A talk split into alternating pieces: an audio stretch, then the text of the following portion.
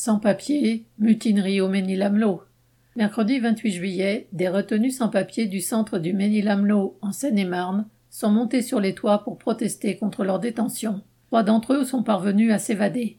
Les gardiens ont fait appel à la BAC pour mater la révolte. Ils ont tiré au flashball, jeté de nombreuses grenades lacrymogènes dans ces lieux fermés. Les retenus ont ramassé plus de cinquante projectiles. Des prisonniers ont été frappés violemment. Ce centre de rétention est le plus grand de France, comptant 150 personnes.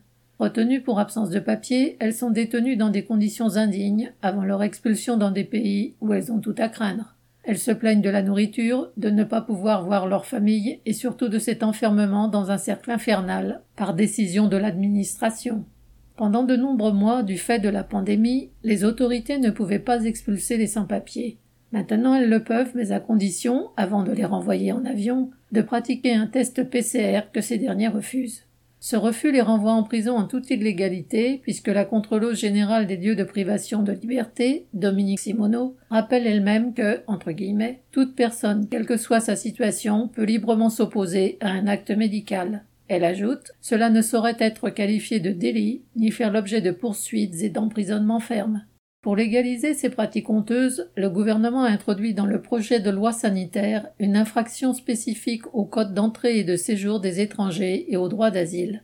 Ainsi, il est précisé que, entre guillemets, cette peine d'emprisonnement est également applicable en cas de refus par un étranger de se soumettre aux obligations sanitaires nécessaires à l'exécution d'office de la mesure dont il fait l'objet.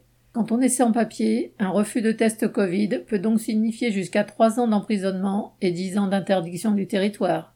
Avant même que cette disposition soit légale, les autorités l'ont utilisée sans scrupule. Certains retenus enchaînent donc les périodes de rétention et les périodes de prison. L'un d'eux est ainsi dans cette situation depuis Noël dernier.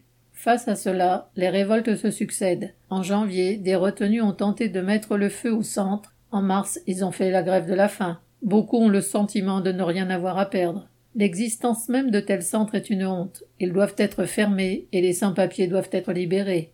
A. B.